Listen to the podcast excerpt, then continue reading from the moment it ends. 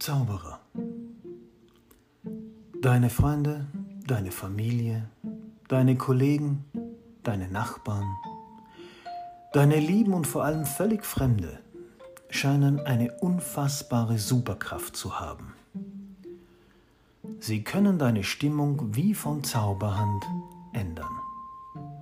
Von glücklich auf unglücklich, von fröhlich zu traurig, von sicher zu unsicher, von ausgelassen zu wütend und von stolz auf gekränkt. Binnen einer Minute, einem Wimpernschlag. Es ist wirklich beeindruckend.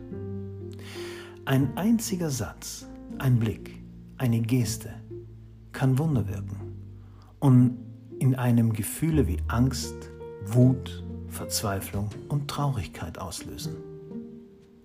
Es braucht keinen Zaubertrank oder Zauberstab. Das geht einfach so. Meistens geht es sogar, indem genau gar nichts kommt. Selbstverständlich gelingt dies auch umgekehrt. Das ist ja das, worauf man hofft und sehnlichst wartet. Auf den Segen.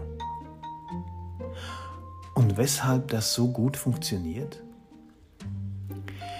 Weil wir die Anerkennung in die Außenwelt ausgelagert haben. Wer ist schon zufrieden mit sich in einem leeren, weißen Raum? Ohne es zu merken, klammere ich mich doch an diese Bewunderung anderer, an deren Rückmeldung. Wenn sie mich mögen, freue ich mich. Wenn sie es nicht tun, fühle ich mich leer und vergessen.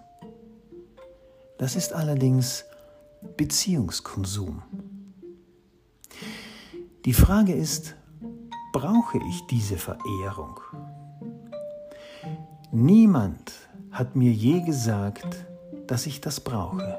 Dennoch brauche ich es. So gesehen liegt diese Geschichte ganz bei mir. Sie erzähle ich mir selber. Was ich mir selber erzähle, kann ich aber auch nicht mehr erzählen.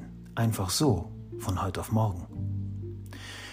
Sogar die Menschen, die mir am nächsten stehen, Eltern, Partner, Kinder, die mir sagen wollen, dass ich ohne ihre Anerkennung ein geringerer Mensch wäre?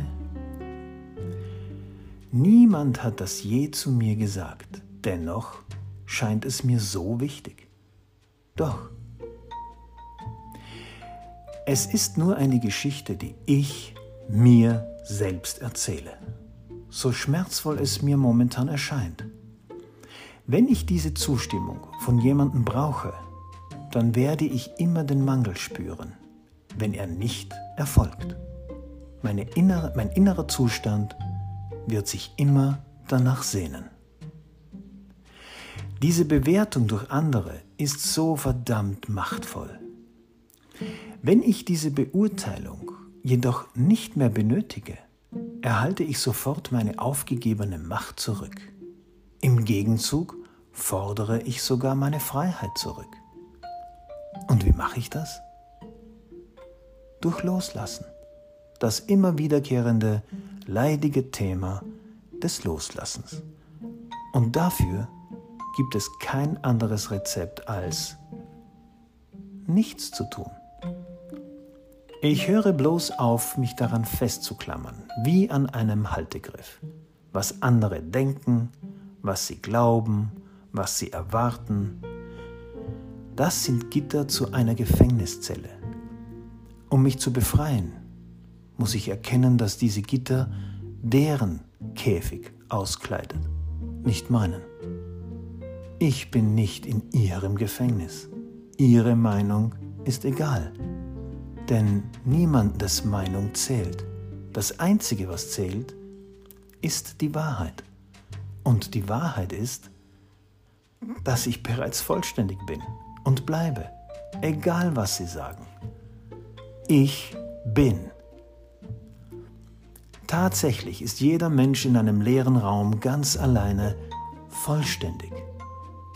Die Bewertung kann die Wände meines Raumes schmücken, aber sie bedeutet nicht die Wahrheit über mein Sein.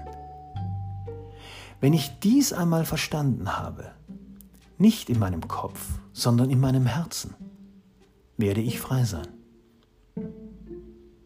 Freiheit beginnt nun mal in mir. Und wenn ich mich genau beobachte, habe ich den größten Zauberer in mir.